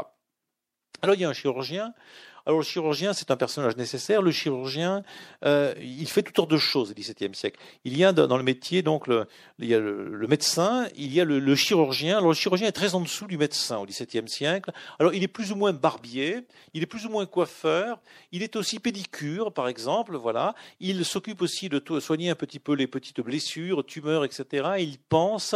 Et puis pour les dames, il s'occupe d'un tas d'activités liées au corps féminin. Il s'occupe en particulier de ce qu'on appelle au XVIIe siècle les bassins jaunes. Alors, les bassins jaunes, c'est quand vous urinez, vous avez un bassin jaune, et donc le, chirurgien apporte, transporte et tout ça. Donc c'est très utile. Hein, voilà. Donc c'est un peu l'homme médical à tout faire, euh, qui vous peigne, qui vous brosse, qui vous cure les dents, qui vous cure les pieds, enfin etc. Enfin un tas de trucs de ce genre qui sont là. Euh, voilà. Et c'est euh, bon, c'est nécessaire hein, d'avoir ça. On a des femmes et on a aussi le chirurgien. Et, le chirurgien donc suit effectivement la, la duchesse de Montpensier avec elle, y compris la nuit. Et puis bon, tout le monde enfin, bon, évidemment, il y a quelques films le montrent bien. Les nobles n'ont aucune honte de se montrer à poil, nus devant leurs leur servantes, devant les chirurgiens, etc., entre eux, etc. On n'est pas dans le modèle de la pudeur euh, bourgeois du 19e siècle, hein, le moins du monde. Donc tout le monde vit ensemble, il y a des trous partout, et voilà, il y a le chirurgien au milieu, et soudain, le chirurgien crie, effectivement, sauvez-vous, la maison tombe. Je sortis sans songer dans l'état où j'étais, sautant les degrés, et lui me menant à moitié endormi. Comme je fis dans la cour, je regardais, je vis que rien ne tombait, je demandais ce que c'était. On me répondit que la terre tremblait. Euh, pas beaucoup d'émotions, vraiment très peu d'émotions. Mais évidemment, montrer qu'on a de l'émotion, faire une page à la Victor Hugo. Victor Hugo, si la terre tremblait, chaque fois qu'il y avait un truc qui se passait, aussitôt 200 ou 300 alexandrins. L'Apocalypse, enfin quelque chose qui apparaît. Parce que le ciel s'ouvre. Ici, bien entendu, euh, c'est une aristocrate. Donc, on n'a peur de rien. La terre tremble, on n'a pas d'émotion. On est maître de soi. On est à l'époque, en effet, euh, où les aristocrates sont comme ça. On est en plus à l'époque classique. Donc, quelque chose tremble, voilà, on regarde le phénomène. Et on n'a pas du tout l'idée, et ça c'est très typique, ça doit rentrer très sympathique de, de Duchesse de Montpensier, on n'a pas du tout l'idée que c'est un châtiment des dieux euh, que le ciel s'ouvre, voyez, que je ne sais pas quoi, l'apocalypse now va apparaître, moins du tout. On regarde le phénomène, il ne se passe pas grand-chose, passons à la suite. Voilà. Et l'explication, c'est, comme les tremblements de terre sont fort communs dans ce pays-là, personne n'était étonné. Bah oui. Bon, il y a un tremblement de terre. Bon, écoutez, les gens du coin, ils ont l'habitude. Voilà. Bon, ben, personne n'est Moi non plus. Pourquoi voulez-vous que je sois étonné? Le verbe étonné est intéressant parce que étonné, ça veut dire tonnerre, ce qui remue énormément. Donc, il ne se passe rien ni pour eux, ni pour moi, et pour le roi non plus. Mais mon chirurgien, qui venait pour saigner une de mes femmes, sentant la maison trembler, m'éveilla sans songer au tremblement de terre, et sans cela, je n'aurais peut-être pas entendu. Donc, probablement, il se serait rien passé si mon chirurgien n'avait pas réveillé. Euh, écoutez, bon, c'est la faute à mon chirurgien si je, fais le récit, mais heureusement qu'il y a eu le chirurgien, parce que quand même, je peux du coup, faire le récit. Et puis, euh, bon, ben voilà, euh, le, chirurgien peut-être eu un peu tort, mais moi, je n'ai pas eu peur. Il ne s'est rien passé au bout du compte, personne n'a eu peur. voilà. Alors là, on a des témoignages inverses, c'est-à-dire on a des témoignages de moines, de curés, de notaires, de bourgeois, de demi-paysans. Alors eux, au contraire, ils sont du médecin Guy Patin, par exemple, un grand médecin, il y a une rue à Paris, Guy Patin, grand médecin du XVIIe siècle, eux, ils sont effroyablement, euh, ils sont effrayés par ce qu'ils voient, y compris à Bordeaux, à Saint-Mexan ou dans l'Aveyron ou à Toulouse.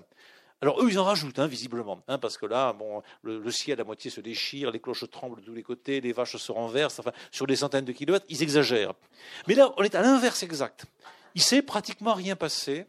La cour est calme. Alors, je cite et je recite depuis le début ce, euh, vers de Corneille, hein, au début de, de, Sina, où Auguste apprend qu'il est trahi par Sina, et que tout le monde le trahit, d'ailleurs, tout le monde le trahit autour de lui, et il réunit Sina, et, avant de, le ramener, il se dit Je suis maître de moi comme de l'univers.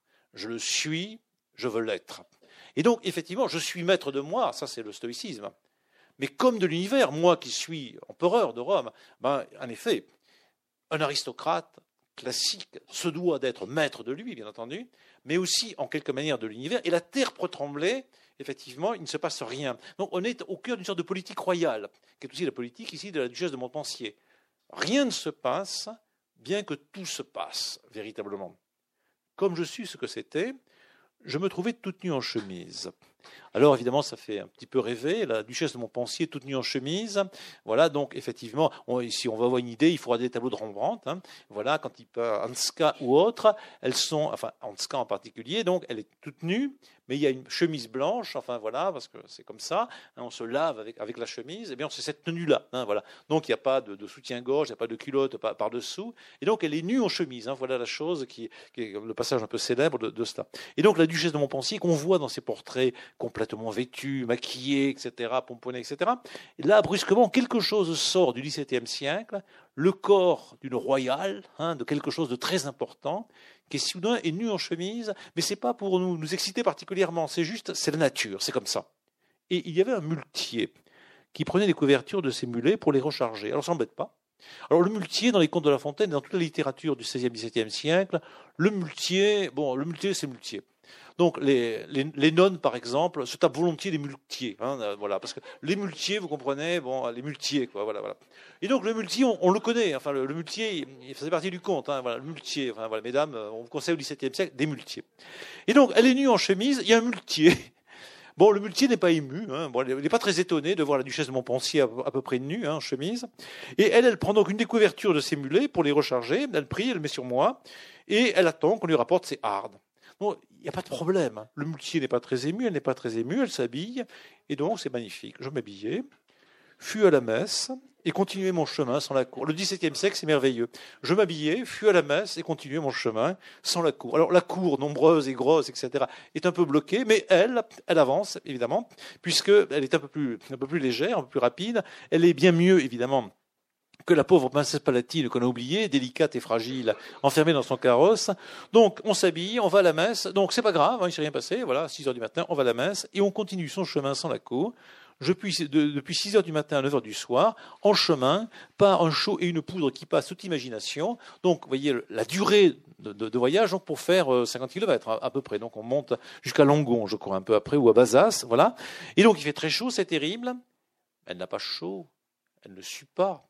Elle n'insiste pas sur les douleurs, les blessures, les angoisses qui viennent du coup. On avance. Le lendemain, car le coup arriva le même jour que moi au gîte de Vazas, on ne parle d'autre chose que du tremblement de terre. Le roi dit que la sentinelle qui était devant ses fenêtres avait crié aux armes, qu'il avait été à la fenêtre, qu'ayant demandé ce que c'était, on lui avait dit qu'il s'était recouché absolument merveilleux. Témoignage parfait sur le roi Louis XIV. Donc la, sentinelle dit un tremblement de terre. Le roi regarde à la fenêtre et il va au lit et il dort. Hein, voilà. Donc vous voyez, les gilets jaunes, ils peuvent courir, enfin, etc. Hein, voilà, tout ce que vous voulez. Donc le roi Louis XIV un tremblement de terre, il se remet. Alors là, évidemment, on est bon. Louis XIV, bon, c'est pas simplement ce texte-là, bien sûr, a fait répandre le bruit effectivement partout. Hein, c'est un élément de la politique royale que lui, il a traversé le tremblement de terre, qui pouvait être un symptôme, enfin, un, comment dire, un signe épouvantable, parce qu'en effet, un tremblement de terre quelques jours après le mariage royal, au début du règne effectif de Louis XIV, c'était un signe catastrophique. Parce qu'en effet, le mariage espagnol était un mariage hautement discutable. Parce que l'Espagne, c'était l'ennemi absolu. Hein. Voilà, on, se battait sans arrêt contre les armées de Charles Quint, de, Charles, de, Philippe II, de Philippe III, et puis récemment encore de Philippe IV. Donc c'était l'ennemi, véritablement. Or, Louis XIV, avec Mazarin, très génial, fait une alliance espagnole qui permet de fonder le traité des Pyrénées, etc. Ça n'est pas de soi du tout, hein, véritablement. Et donc cet acte politique semblait être condamné par Dieu par le tremblement de terre. Et donc il y a deux choses que fait Louis XIV. Premièrement, ce tremblement de terre n'est pas un signe de Dieu, c'est rien. C'est rien. Vous voyez, c'est absolument rien. C'est un tremblement de terre. Voilà, c'est pas grave. Donc c'est cartésien ce point de vue. C'est pas un signe qui renvoie à quelque chose qui vient d'en haut. Et d'autre part, je dors. Hein C'est-à-dire, non seulement Dieu n'a pas parlé, il ne m'a pas condamné, et d'autre part, je suis maître de moi. Et la duchesse de Montpensier est exactement dans ce tonneau-là, hein, très précisément. Donc on a un, un très beau texte à la fois de politique hein, et un très beau texte littéraire, on va dire beaucoup de bruit, énormément de bruit, pour rien, il s'était recouché. Alors, c'est là que la, duchesse de Montpensier est un écrivain extraordinaire, à mon sens, enfin je ne suis pas le seul à, le penser, c'est qu'elle, euh, bon, l'art de la littérature, comme l'art du cinéma, c'est très largement l'art du montage. C'est-à-dire faire que des choses diverses sont collées les unes aux autres pour produire des effets que ne produisent pas nécessairement le fait qu'on ait filmé comme ça pendant des heures des choses ou autres. Et donc, Jacques Smith le sait bien, donc effectivement, on peut avoir dans sa boîte des scènes très intéressantes. Si on ne sait pas les monter, eh bien, on n'a pas un bon film. Et inversement, euh, avec des scènes qui ne sont pas nécessairement très passionnantes, avec un art du montage efficace, on a des contrastes tels et une dynamique qu'on peut avoir peut-être un bon film. Et donc, cet épisode du roi qui euh, euh, est immobile, enfin, qui, qui résiste, la duchesse de Montpensier le colle à un autre épisode qui n'a rien d'obligatoire. Parce que raconter son voyage de Toulouse, enfin de Toulouse par la Bidassoa à Paris, eh bien, bon, le passage par Bordeaux est nécessaire. Elle va décrire Bordeaux quand elle y passe. Le passage par Saint-Jean-de-Luz est nécessaire. Le tremblement de terre est nécessaire parce qu'en effet, bon, euh, c'est une chose importante dans l'actualité de cette année-là et à ses yeux aussi. On en parle beaucoup.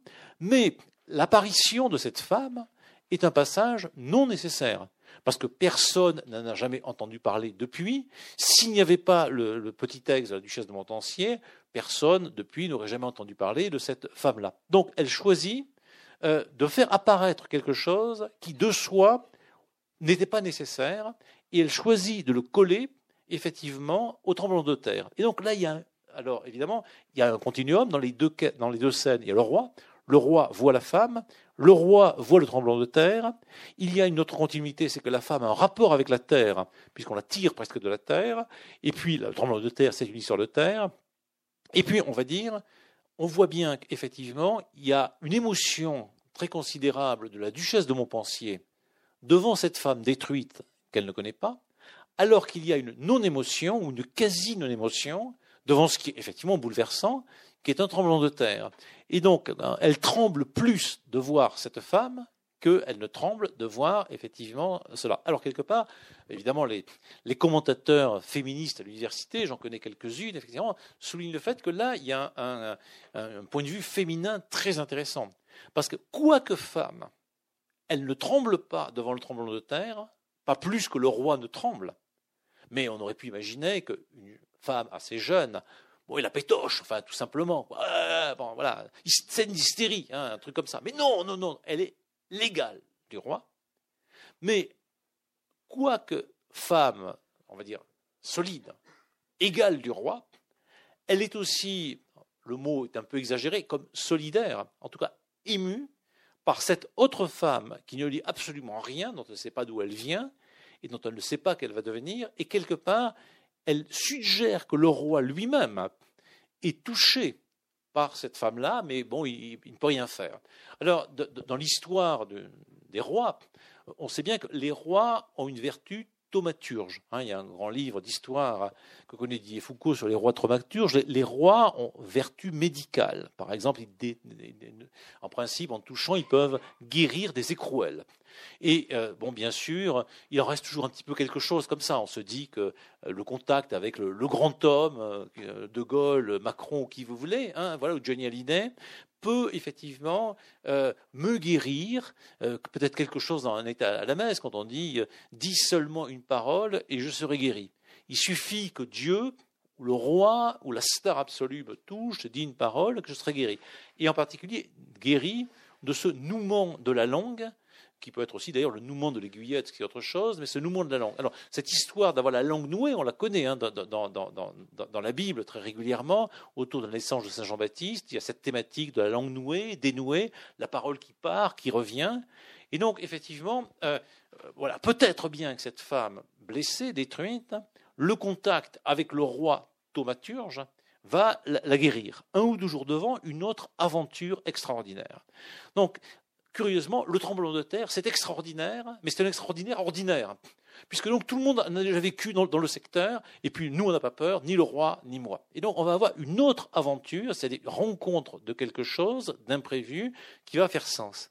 L'on dit au roi à Mont-de-Marsan, où il séjourna, qu'on avait trouvé au milieu des champs une femme à moitié enterrée. Vous voyez, le tremblement de terre et maintenant la femme à moitié enterrée. Donc c'est la, thématique qui se succède. Donc on ne sait pas, pas ce que c'est, à moitié enterrée, donc comme morte, percée de mille coups, percé de mille coups, on dirait les tragédies raciniennes, ou plutôt de Corneille, le visage défiguré, avec une chemise de belle toile, des rubans qu'il a noués aux manchettes, de manière à faire croire que c'était une personne de condition. Alors c'est un, des thèmes assez fréquents dans les romans du XVIe et du XVIIe siècle. Il y a une jeune fille, souvent, ou un enfant, qui est abandonné dans la forêt, il appartient à, l'aristocratie, et puis, bon, euh, voilà, les années passent, et puis on, le retrouve, et euh, voilà, cette jeune fille, ce jeune garçon, on s'aperçoit qu'il qu'il a une bague, qu'il a un petit manchon de peau qui vient de l'aristocratie, et qu'il est en fait un noble ou une noble. Voilà. Donc, par derrière, il y a la possibilité d'une histoire romanesque qui évidemment intéresse la duchesse de Montpensier, qui potentiellement peut intéresser le roi. Il y a une énigme. Hein. Qu'est-ce que c'est que cette femme? D'où elle sort? Voilà. Et donc le détail est important. C'est pas n'importe quelle femme. C'est une femme qui peut-être a effectivement une histoire par derrière qu'on peut imaginer. Une chemise de belle toile, des rubans qu'il a noués aux manchettes de faire, faire croire que c'est une personne de condition, c'est-à-dire une personne aristocratique. Les vers étaient déjà dans ses plaies on, ne nous cache rien. Hein. bon, voilà. Vous savez que Philippe II, décrit par Saint Réal, meurt. Philippe de l'Espagne avait des vers partout à l'intérieur et que ça grouille et que ce sont ses péchés. Et donc, effectivement, les maladies au XVIIe siècle sont radicales. Que pourtant, elle n'était pas morte, qu'on avait fait apporter, on l'avait apportée à l'hôpital, donc le lieu où, c'est pas nécessairement le lieu où on soigne, fait comme aujourd'hui, mais enfin bon, euh, c'est quelque chose comme ça. Qu'après l'avoir pensé, nettoyé, et lui avoir fait prendre du vin, elle avait commencé à dire quelques mots et la justice vint pour l'interroger.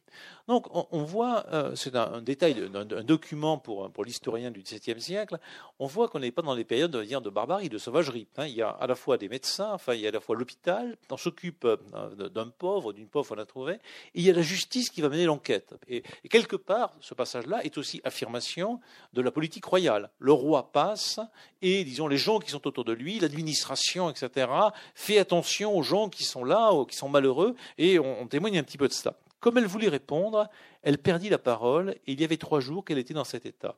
Le roi ordonna qu'on fît faire de grandes perquisitions, et je dis au roi, peut-être que Dieu permettra que, voyant votre majesté, la parole lui reviendra pour lui demander justice. Et donc la princesse, euh, la, duchesse euh, de, de Montpensier, prend la parole pour parler de la perte de parole d'une autre femme. Donc là, elle parle discours direct pour appeler le roi à essayer de faire on va dire, un miracle. Donc la parole de la duchesse est là pour rendre la parole à cette pauvre femme. Et le roi l'envoya quérir, on l'a porté à la porte de l'église où le roi alla à la messe. Donc tout le monde va à la messe, bien sûr. Je n'ai jamais rien vu de si effroyable qu'était son visage, ses pieds et ses mains. Alors, on dit parfois que l'art classique est l'art de la litote, c'est-à-dire l'art du moins, et c'est Gide qui souligne là-dessus, mais on l'a vu, hein, cet art de la litote, le tremblement de terre, c'est presque rien. Mais maintenant, on est plutôt du côté de l'hyperbole. Je n'avais jamais rien vu de si effroyable. Ce presque tout, le tremblement de terre, c'est énorme, est un presque rien. Le presque rien, cette femme n'est rien hein, pour la duchesse de Montpensier et pour Louis XIV, devient quelque chose d'absolument bouleversant, quelque chose d'effroyable. Et donc une scène vraiment effroyable, il y a la messe, il y a le roi, le jeune roi très beau qui vient d'épouser effectivement l'infante d'Espagne, la fille de Philippe IV, euh, le jeune roi que la duchesse de la Vallière, la duchesse de, Montpensier aime, admire en tout cas passionnément, et qu'il a châtié en même temps, voilà. Et puis en face, donc il y a cette femme, et cette femme joint les mains en regardant le roi comme le priant, mais elle ne le sut parler. On n'en a rien ouï dire depuis. Alors magnifique fin, quoi, quelque part. Hein, c'est une clausule complète. Donc il y a le silence du roi, en réalité, le silence de la femme dans la langue ne peut pas se dénouer. Et puis, effectivement, le, chapitre, le passage s'arrête, et puis un immense silence auquel euh, la duchesse de, Montpensier nous invite à, méditer. Alors, on a dit parfois, parlant de la musique de Mozart, les, les silences qui suivent Mozart sont aussi signés Mozart. Et là, c'est le, génie de l'écrivain, Madame de Montpensier, c'est qu'effectivement, le, silence qui suit le texte, évidemment, c'est d'un côté le silence cette pauvre femme, quelque part, c'est le silence du roi, mais le silence que construit le texte, on n'en a jamais rien ouï depuis, c'est un silence signé par Madame de Montpensier. C'est-à-dire qu'effectivement, elle nous oblige, elle nous invite en tout cas à nous pencher sur ce silence et nous invite à écouter ce silence. Vous voyez, à prendre ce silence comme on prend un coquillage énorme et qu'on met sur son oreille pour écouter le silence du fond depuis le XVIIe siècle, à écouter ce silence qui se prolonge depuis le silence de cette femme inconnue. Voilà. Alors, c'est un passage très remarquable hein, dans la littérature du XVIIe siècle, parce que la littérature du XVIIe siècle, c'est une littérature des gens qui ont des noms. Par exemple, soit des noms célèbres comme Phèdre, Andromaque, ou ce que vous voulez soit des gens comme le duc de Saint-Simon, un peu 18e, le cardinal de Ré, bien entendu, soit des gens comme le duc de la Rochefoucauld. Et dans les romans, on va écrire sur la princesse de Clèves, bien sûr, sur Madame de Montpensier et autres gens de ce genre qui sont des gens célèbres. On va écrire sur euh, Saint-Réal, enfin peu importe, sur un certain nombre de gens dont les noms sont importants. Et pour les écrivains du XVIIe siècle, effectivement, quand on n'écrit pas sur des gens qui sont importants, quand on écrit sur des pauvres types, c'est ce que fait par exemple Scarron dans le roman comique, les pauvres types sont comiques. On va dire, nous, pour des écrivains du XVIIe siècle, nous sommes des rigolos. On n'est pas beau, on n'est pas riche, on n'est pas aristocrate, on ne descend pas de Jules César. Donc si on écrit dans la littérature du XVIIe siècle un type comme moi, un prof, bon évidemment, c'est rigolo, quoi. Il est ridicule. Seuls ceux qui ont droit à être vus, et qui ce sont ceux qui des noms, véritablement. Alors, du coup, c'est comme une sorte d'exception à l'intérieur de cette littérature des noms, hein, des gens qui ont des noms, même des, gens comme Tartuffe, quand on va donner un nom, c'est un pauvre type, il est ridicule, hein, ça s'appelle le burlesque, donc tous ces gens-là sont ridicules. Le, comique au XVIIe siècle, c'est son comique, ceux qui n'ont pas de nom, hein, qui n'ont pas de vrai nom. les gens qui ont des vrais noms, c'est Andromaque, Pompée, César, Louis XIV, et bien d'autres gens de ce genre, mais euh, Madame évidemment de Maintenon, Madame de Montespan ou bien d'autres, et les autres, c'est plutôt les rigolos. Or là, on a une femme qui n'a même pas un nom qui serait un sobriquet, un nom comme, euh, je sais pas, Henriette, Toinette, enfin un truc comme ça. Et cette femme n'est pas ridicule du tout, elle est bouleversante. Il y a la rencontre vous savez, il y a une formule d'André Breton qui dit beau comme la rencontre sur une table de dissection entre un fil à couper le beurre, une machine à, coudre et puis je ne sais plus quoi. Très bien, il y a une rencontre entre des choses improbables, un roi, une très grande duchesse immensément riche, plus riche encore que le roi, et une femme qui est absolument rien. Et cette femme qui est absolument rien n'est pas comique. Le roi n'est pas comique non plus. La duchesse de Vallière n'est pas comique. Cette femme est présentée comme effroyable, en effet, mais touchante, de quelque façon. Et là s'ouvre quelque chose vers une autre littérature, enfin vers une littérature qui sera pas la littérature romantique, parce qu'encore une fois, si on avait Chateaubriand ou Victor Hugo, ils en feraient des tonnes. Victor Hugo écrirait Les Misérables, deux chapitres entiers sur cette femme-là. Cosette arrive, etc. Jean Valjean, enfin vous voyez, enfin le truc, on y va, hein, voilà, la révolution, l'action, voilà. Non, non, on a quelque chose comme brusquement, on le trouve chez Céline ou autre, il y a un visage inconnu de quelqu'un qui n'a pas de visage et qui pourtant a un visage, qui n'a pas de visage parce qu'il n'a pas de nom, mais qui a un visage dans le fait même qu'il n'a pas de visage parce que tout est défiguré, tout est détruit. Vous savez, les théories de Lévinas, effectivement, qui appellent l'humanisme de notre homme, la prise en considération du visage, quand bien même le visage est comme détruit véritablement. Et là, on a une femme qui est détruite, qui n'est plus, plus rien du tout, et qui est donnée non pas comme admirable, pas comme admirable, mais comme humaine. Et là, effectivement, on voit que la duchesse de Montpensier est quelqu'un d'à peu près fou du Parce que ça ne se fait pas normalement. Voilà, elle n'a pas à faire ça. Elle n'a pas à faire ça. Et évidemment, un écrivain, c'est toujours quelqu'un comme un grand artiste qui est toujours un peu fou, quelqu'un qui fait ce qu'on attend de lui quelque part, parce qu'en effet, quand on écrit, il faut savoir écrire. Quand on fait un sonnet, il faut savoir faire un sonnet. Quand on fait une tragédie, mais aussi qui fait un truc vraiment bizarre vraiment anormal. Et là, on a une page anormale.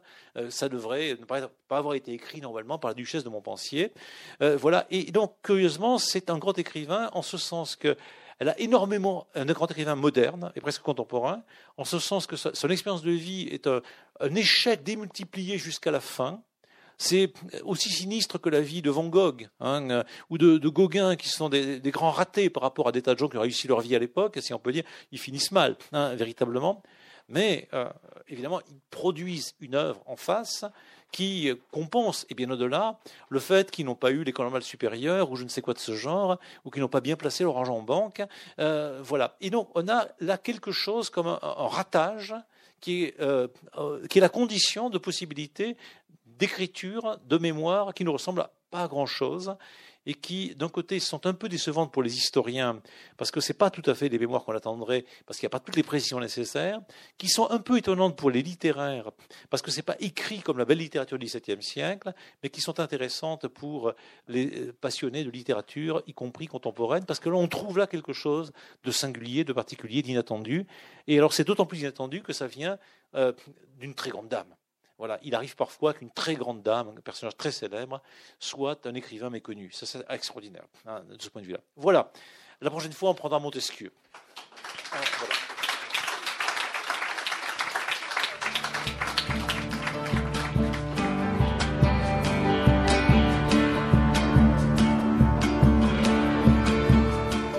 C'était Yves Le Pestipon à la librairie Ombre Blanche le 19 novembre 2018 pour un classique au détail consacré aux mémoires de Mademoiselle de Montpensier et plus précisément à la partie 2, chapitre 4.